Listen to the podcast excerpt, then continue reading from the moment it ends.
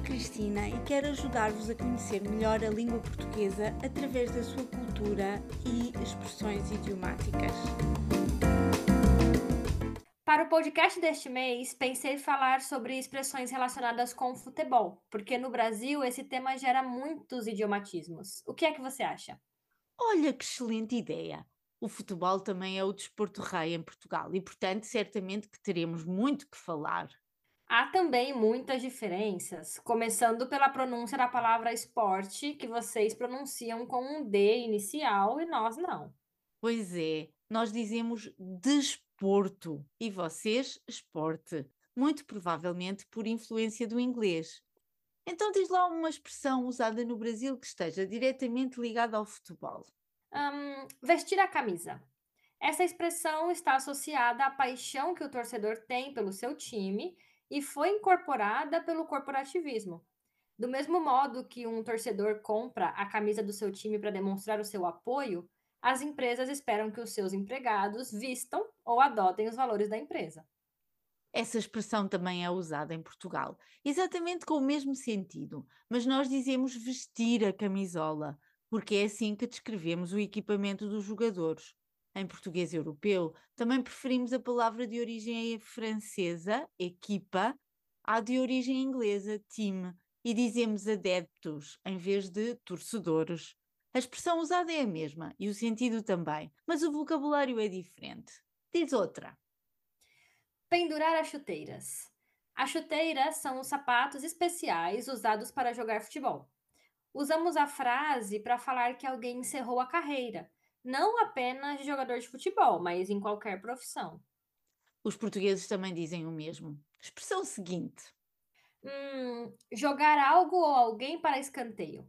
Essa é completamente nova para mim. Nem sequer sei o que é escanteio. Imagino, pelo contexto, que estás a falar de canto.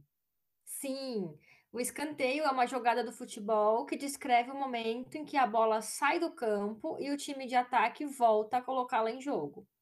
Para descrever essa jogada, os portugueses dizem jogar para canto, mas só a usamos para descrever a jogada dentro das quatro linhas, ao campo de futebol.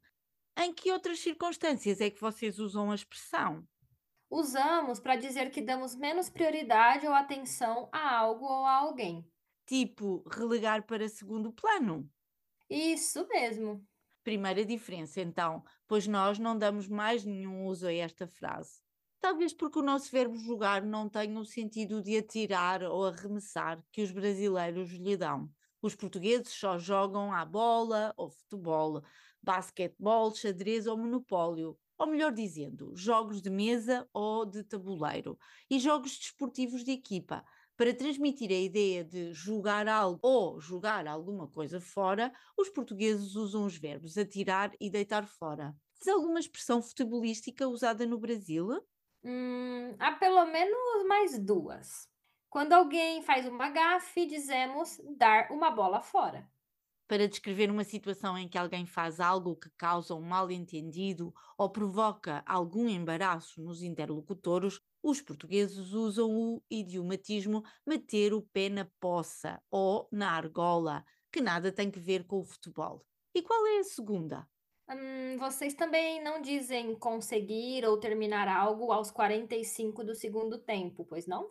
Queres dizer conseguir alguma coisa em cima da hora ou no último minuto? Sim, quando inclusive já estávamos perdendo as esperanças de conseguir terminar por falta de tempo. Deste lado do Atlântico não usamos essa expressão. Acho que, no que toca ao desporto rei, vocês batem-nos aos pontos.